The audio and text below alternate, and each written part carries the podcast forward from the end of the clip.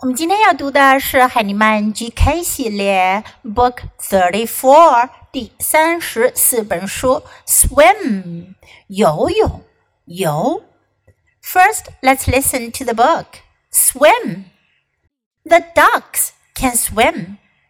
The fish can swim. The dogs can swim. The frogs can swim.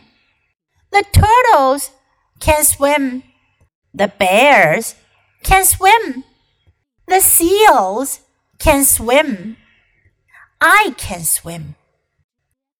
这本书讲的是都有谁会游游水游泳。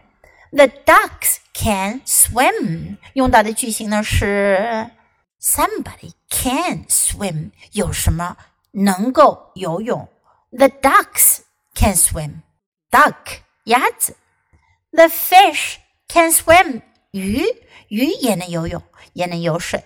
Fish，注意到没有？在这里我们并没有用 fishes，并没有用 fish 的复数形式，因为呢，fish 它的复数形式就可以是 fish 本身，既可以表示单数，也可以表示复数。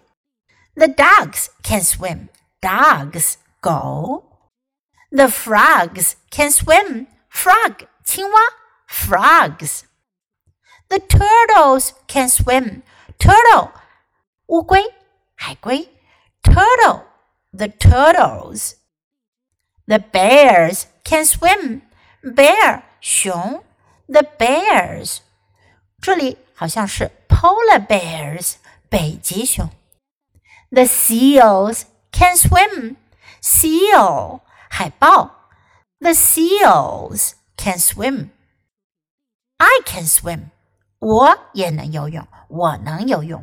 小朋友，你还知道有哪些动物会游泳的吗？你可以用这个句型来表达哟。Okay, now let's read the book together. Let's read aloud sentence by sentence. Swim. The ducks can swim. The fish can swim. The dogs can swim. The frogs can swim. The turtles can swim. The bears can swim. The seals can swim.